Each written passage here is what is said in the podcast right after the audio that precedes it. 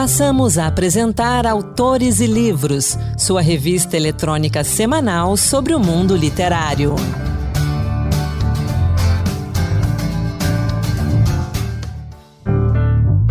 Olá, sou Anderson Mendanha e começa agora o Autores e Livros, a revista literária da Rádio Senado. No programa de hoje, teremos poesia, lançamentos, dicas de leitura com uma dica especial para as crianças e também uma excelente entrevista sobre Rose Marie Muraro, um dos grandes nomes do feminismo no Brasil. Vamos juntos! A gente começa então com a nossa dica de leitura para os pequenos. O Sapato Falador, de Glória Quirinos, fala de solidariedade e empatia e traz uma reflexão sobre a transformação que nasce a partir dos gestos solidários. Com carisma e bom humor, a autora apresenta uma triste realidade das tragédias ocasionadas por conta das enchentes e os transtornos que elas geram para as famílias atingidas. No livro, Glória conta a história de um menino que perdeu a casa e todos os seus pertences por conta de uma enchente. Agora, ele e seus vizinhos dependem da caridade e também das doações de outras pessoas. É quando ele ganha um par de sapatos mágicos. Quem fala mais para a gente desse livro é a própria autora, Glória Quirinos. Socialidade, generosidade, solidariedade, nós sabemos que são atributos que nos comovem de maneira intensa em realidades marcadas pelas catástrofes. Em 1983, uma enchente feroz no sul do Brasil deixou inúmeros desabrigados. Era uma vez uma chuva de tantas chuvas formada que, somando chuva a chuva, deu uma grande chuvarada. Assim começa O Sapato Falador, livro que continua vivo e reanimado pela editora Paulus. O canal do imaginário tão fecundo e necessário na literatura e na vida, amplia a realidade de centenas de flagelados. Um menino inconformado com o privilégio de ser o único dono de um mágico par de sapatos que falam, atualiza, promove e revitaliza os melhores afetos no leitor atual. O Sapato Falador, de Glória Quirinos, com ilustrações de Amanda Freitas, publicado pela Paulus Editora, pode ser encontrado facilmente nos sites e nas livrarias. E eu convido você a conhecer os outros livros de Glória Quirinos lá no site dela. Anota o endereço gloriaquirinos.com.br. Já que a gente começou falando de caridade e solidariedade para com quem precisa, que tal conhecer um pouco mais da vida da irmã Dulce, o anjo bom da Bahia? Irmã Dulce, a santa brasileira que fez dos pobres sua vida, da jornalista Carla Maria, publicado pela Paulus Editora. A obra conta detalhes da vida da irmã Dulce, seus passos e milagres, tudo reconstruído a partir de registros históricos, de um trabalho de apuração e da conversa com testemunhas que conviveram com a freira baiana. Uma obra de grande valor para quem quer conhecer a santa católica que transformou sua vida em uma intensa missão de servir e acolher quem mais necessita. E a Comissão de Educação do Senado Federal aprovou em novembro projeto do senador Ângelo Coronel, do PSD baiano, que cria o dia em homenagem a Santa Dulce dos Pobres, a ser celebrado anualmente em 13 de agosto. A proposta aguarda agora a análise da Câmara dos Deputados. Antes do intervalo, destaco o mais recente lançamento da editora Folhas de Relva. Cruel, livro de estreia do jornalista Diogo Locke, traz contos que falam de tecnologias supérfluas a serviço de indivíduos mimados, exploração de classes, neoliberalismo escancarado e fala também do afeto tratado como moeda de troca. Na obra, os assuntos estão amparados pelo absurdo e pelo realismo mágico, criando uma atmosfera que se alterna entre o terror, o fantástico e o nonsense. O livro conta com ilustrações criadas pela artista plástica Lisander e prefácio assinado pela escritora, dramaturga e mestre em literatura e crítica literária Priscila Gontijo. A ilustração da capa é a tela Pássaro Preto do editor, escritor e artista plástico Alexandre Stout. Cruel, de Diogo Locke, tem 110 páginas e está disponível por R$ 45,90 no site editorafolhasderelva.com.br. Aproveite a oportunidade e conheça lá no site os outros lançamentos da Folhas de Relva, como a Poética do Calendoscópio, da atriz e escritora Sônia Bibar, Meu Ano de Flávio de Carvalho, de Thaís Lachmann, e Falo, do dramaturgo André Magalhães. É hora da nossa entrevista da semana. Ana Beatriz Santos conversou com Maiara Muraro Martins, diretora executiva do Instituto Cultural Rosemarie Muraro, sobre feminismo e sobre a obra da sua avó, Rosemarie Muraro, autora de Os Seis Meses em que Fui Homem. Vamos ouvir. Entrevista. Olá, eu sou Ana Beatriz Santos. A gente hoje conversa com Maiara Muraro Martins. Quem é a Maiara que está hoje aí falando sobre essa obra tão importante? Né?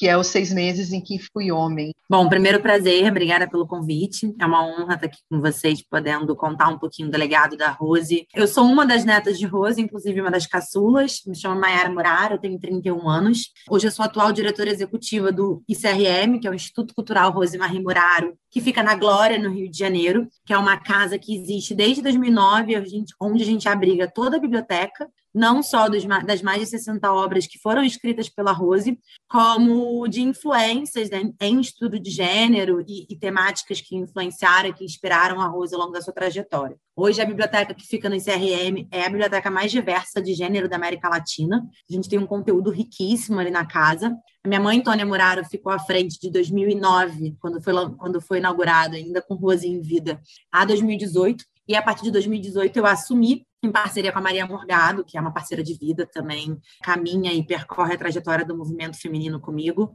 A gente assumiu a casa como, com o objetivo de preservar a biblioteca, preservar o legado, dar acesso público a todo esse material riquíssimo de conteúdo que tem ali, e, fora isso, acolher a casa e movimentar com projetos voltados para a mulher. Me perguntam sempre por que, que eu assumi a, a casa. A Rose teve mais de 13 netos, cinco filhos. A minha mãe sempre foi muito próxima, trabalhou com a minha avó durante um bom tempo. Eu não sei se vocês sabem, mas a Rose nasceu com deficiência visual. Então, ela, apesar de ter escrito tantas obras, ela sempre precisou de suporte de pessoas que ajudassem ela a redigir. Então, ela pensava muito além do tempo, falava e a gente sempre ajudou ali redigindo, e depois isso ia para editora. E eu trabalhei com a minha avó um tempo também, meus irmãos também. Eu tenho muita proximidade e identificação com o movimento feminista e com os ideais do movimento com essa questão de, de, gênero, de igualdade, de classe social, de luta de classe, de como que a gente fala de feminismo dentro de um contexto socio-racial e econômico, por uma questão de identificação. Eu fui uma das pessoas que quis manter esse legado.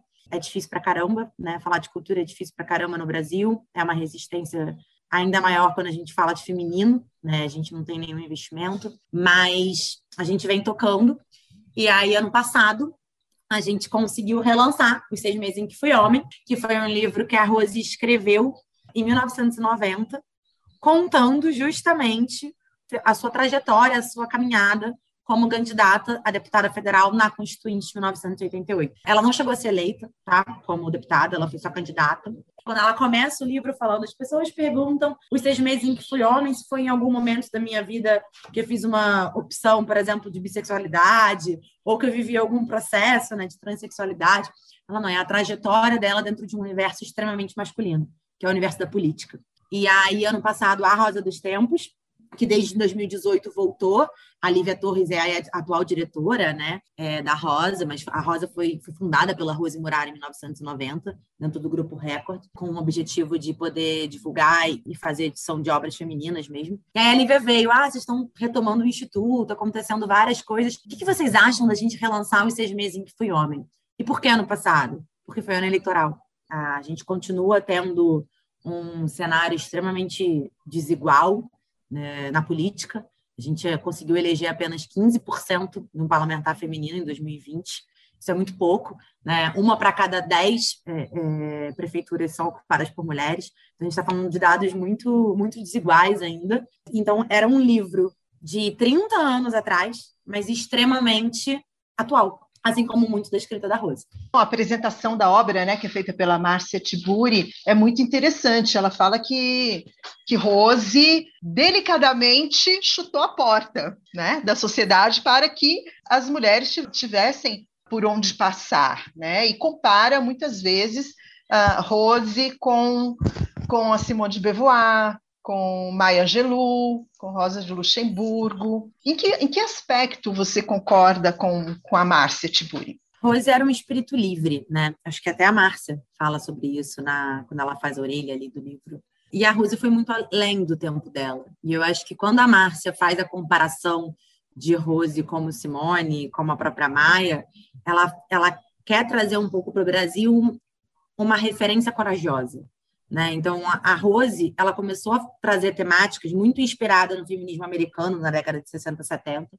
Brasil vivendo ditadura militar. Rose, inspirada pela Beth Friedman. A Rose conheceu a Beth fora do Brasil, você já fala de um movimento feminista, que a gente sabe que, que, que na época, principalmente no movimento americano, um movimento até liderado por mulheres de classe média, né, de classe média alta, que queriam espaço, que queriam voz, mas um movimento que começa a trazer tendências de igualdade. E aí a Rose começa a, a falar disso dentro de um contexto extremamente conservador, político conservador de ditadura militar. E a Rose, ela não falava só de feminismo, né? Então, assim, a Rose ela foi muito além do tempo dela, porque ela foi uma das primeiras mulheres, e eu acho que é por isso que ela recebeu o prêmio, de patrona, a falar de luta de classe, que é uma coisa que a gente discute forte até hoje, que a gente, a gente entende, eu acho que todo isso é muito claro, principalmente para nós conectadas ao movimento feminista, que existe a necessidade de você ter movimentos separados. Então, a luta do feminismo indígena, a luta do feminismo negro, a luta do feminismo branco, as dores são diferentes a partir do momento que a sociedade ela, ela cresce patriarcal, mas ela cresce com uma diferença de raça social muito forte. Então, a Rose ela começou a falar de luta de classes lá, 1900, na década de 1960, né? Então, você começa a falar o que, que é o, o movimento feminista, qual é a necessidade da gente falar de igualdade, mas entendendo as diferenças diante disso. Então, entendendo as diferenças, porque antes de você falar de uma igualdade de gênero, existe um abismo social que está 100% vinculado a um abismo racial por conta de uma sociedade escravocrata. E aí ela começa a falar esses conceitos, e aí ela começa a falar de conceito de economia solidária. Em paralelo a isso, tentando não se desvincular da igreja, porque a vida familiar dela, a construção familiar da Rose, foi católica. Então, durante muito tempo, ela conseguiu mostrar para a igreja o papel que a igreja tinha. É claro que teve um momento ali que ela foi excomungada, tanto ela quanto o Leonardo Boff, com quem ela trabalhou 18 anos na editora Vozes. Mas durante muito tempo ela tentou fazer esse papel de qual é a responsabilidade social que a igreja tem diante de todas essas diferenças. Então acho que ela trouxe muitos conceitos numa época muito conservadora, onde tudo isso era muito nebuloso, ainda é, com mais por mais esclarecimento e conhecimento compartilhado que a gente tinha na atualidade, todos esses conceitos ainda se misturam muito, mas ela foi uma pioneira, uma pioneira corajosa. A Rose viveu para deixar um legado. A Rose não viveu para viver, ela viveu para um movimento, é, ela viveu para um, um país com menos diferenças. Tem uma parte aqui, está até na capa, não sei se você viu, que ela fala, que para mim é perfeita, que é, quis escrever tudo o que sei sobre o mundo masculino para que os homens e mulheres possam compreendê-los como eu o vi, porque continuo no mundo masculino, mas eu rejeito radicalmente. E com ele também rejeito o outro lado, o mundo doméstico, que o sistema destinou à mulher e que é o suporte desse sistema porque a casa é boa, porque ela é um oásis no mundo assassino. É que este mundo ainda não explodiu. Quero sim um mundo novo, mas para conhecer esse mundo é preciso que você entre comigo na emoção das dimensões do poder que eu vivi. E é muito isso. A Rose ela fala da diferença entre o masculino e o feminino, muito de acordo com o sistema e com a estrutura patriarcal, como o feminino é associado ao doméstico, o masculino associado ao poder o que as limitações fazem com isso desde sempre, de toda uma construção educacional, e como que isso impacta e o sistema capitalista só alimenta. E eu acho que por ela ser além do tempo, ela foi considerada e é considerada uma das maiores referências feministas do Brasil ela é comparada com o nome de grandes mulheres mundiais referências de movimento feminista. E acho que agora a gente tem como responsabilidade não deixar isso morrer, porque a gente vive um outro momento de feminismo na atualidade, com muito mais conhecimento compartilhado, mas ao mesmo tempo com conhecimento que não se pode perder a base teórica, que é como que essas mulheres chegaram, que essas mulheres romperam de barreiras para que a gente estivesse aonde a gente está hoje. Eu acredito que para muitas pessoas que se envolvem com esse tema de uma maneira muito, muito intensa, que, tem, que trazem isso no seu dia a dia, é, de ver a quantidade de retrocessos que a gente tem quando a gente compara 19, é, 1990 e 2021.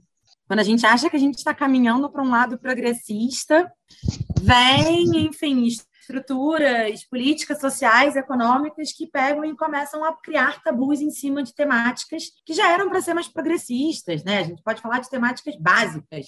Aborto, todo mundo sabe que aborto é uma questão de saúde pública.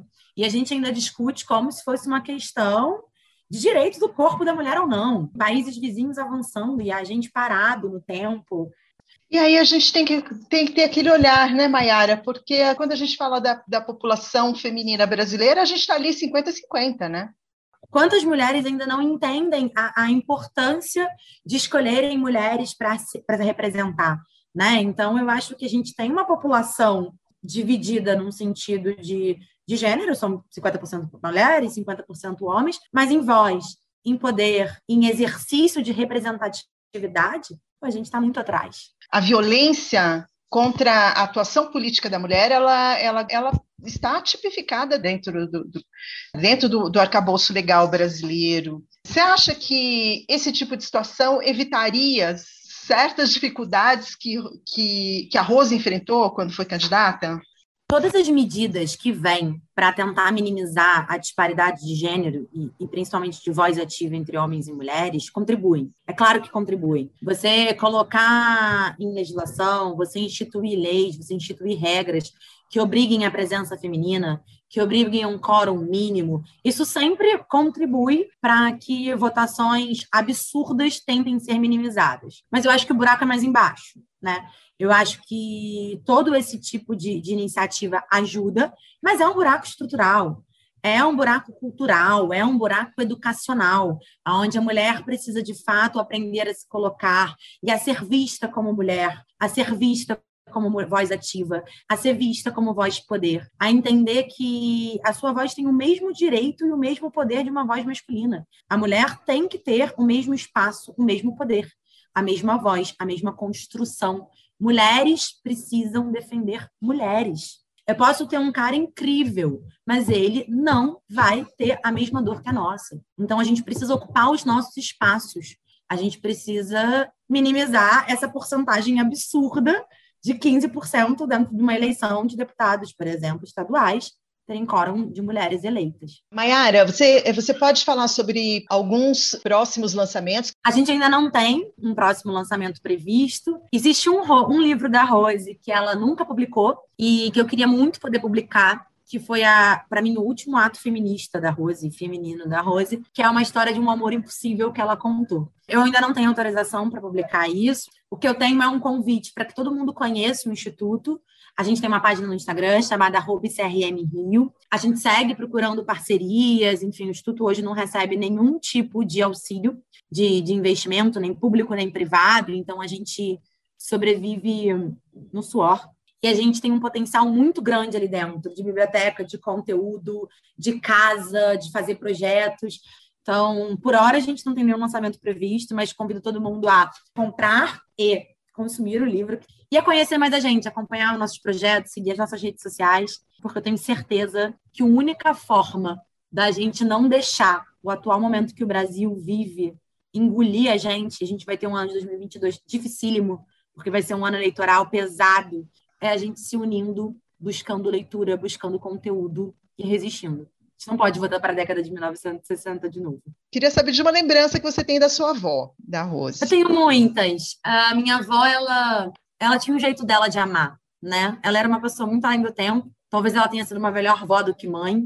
Foi mãe muito nova, teve cinco filhos. Ao mesmo tempo, né, vinculada a um movimento feminista e querendo viver e deixar um legado. E aí teve muitos netos. E eu tenho algumas lembranças. A primeira foi que eu trabalhei com a minha avó, a gente, eu escrevi um livro com ela, é, que foi Os Avanços Tecnológicos e o Futuro do, da Humanidade.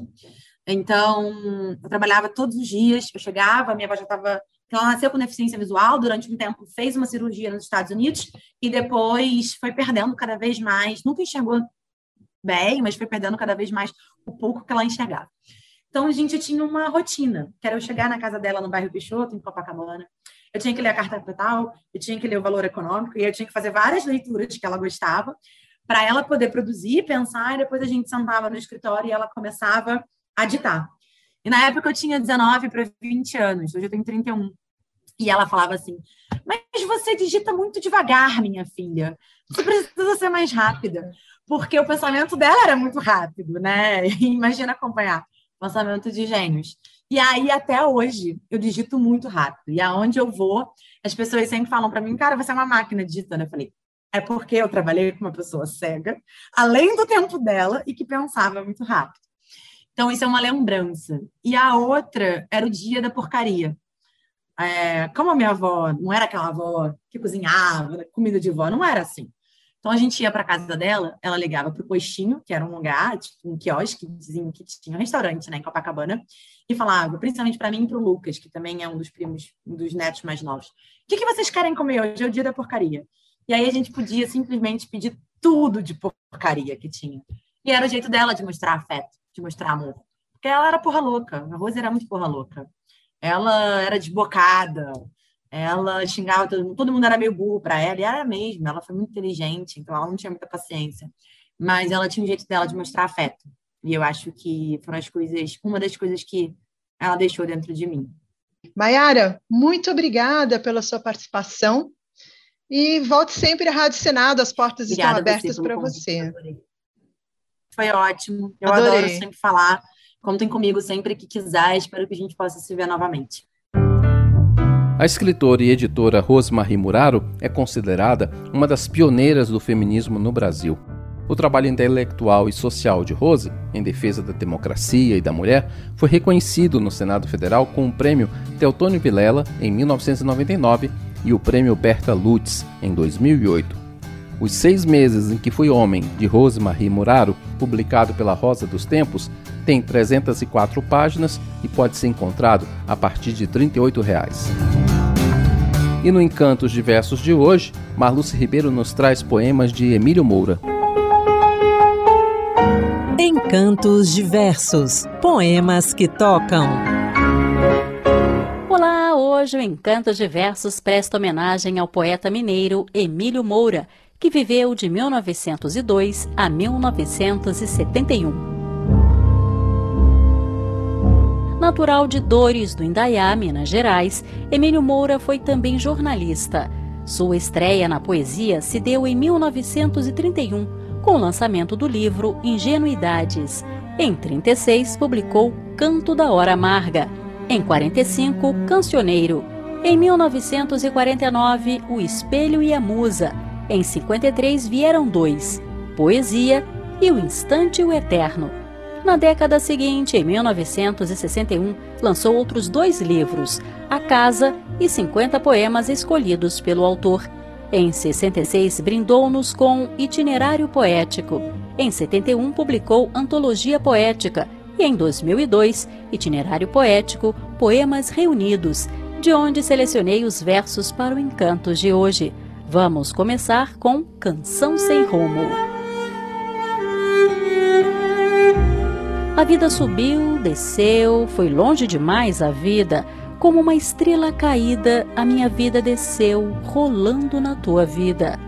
Como uma estrela caída. Caída de onde? Do céu? A tua vida desceu, rolando na minha vida, como uma estrela caída. E agora você ouve soneto, marcado por versos pungentes. O que dói em tudo isso não é tanto a rosa não ser rosa e a estrela estrela. Não é que haja no riso algo de pranto e amar a vida a força de perdê-la. Amor, engano de um que se procura no que ávido e cego já criara. Nem é isso que dói. Força tão pura, amor se inventa, inventa e já não para. Não para. Inventa e múltiplo se inventa tanto o amado se mira e se imagina no que é ledo inventar, que se acalanta. O que dói é a certeza de que tudo mais se banha em beleza, se termina, e ao ter algo a dizer-nos, fica mudo. Desalento e desesperança, traços marcantes, também se fazem presentes no poema Fim de Linha. Sentir o que resta desta última tarde, tão sem horizonte, sem nenhum mistério, vibração nenhuma. Sentir o que resta de tudo, tão pouco, a estrela perdida, já perdido o dia, tão muda a palavra, que irreal ou mágica talvez te salvasse. Não, não salvaria. Sentir o que fica entre dois silêncios, preso por um fio súbito vibrando entre a noite e o enigma. Sentir o que nunca poderá ser dito, pensado, vivido e ficar à espera, ficar entre nadas, enigmas, nuvens, náufrago boiando, sem onde, nem quando, sentir que esta noite se fecha, fechou-se, não sentir mais nada. Traduzindo sentimentos semelhantes, você ouve agora a canção Desesperança, de Paulo Monarco e Zé Cabaleiro, sobre o poema homônimo de Sousandrade. Eu queria ter os lábios sábios e poder saber dizer palavras belas como um pintor achar prender as cores entre flores luminosas, amarelas. Eu queria ser só ritmo e som, ouvir a clara, lúdica música das esferas. E matar os medos na raiz. E feliz cantar rondóis sem dor. Depois de ter domado as feras Eu queria poder rir e celebrar o amor. Beber, brindar a vida Esquecer a funda ferida. Só por um segundo Crer que enfim o mundo é um lugar gentil Pros meus, pros seus. Eu queria que Deus acordasse Do seu sono profundo. Ó tarde dos meus dias Ó noite da minha alma. A vida era tão calma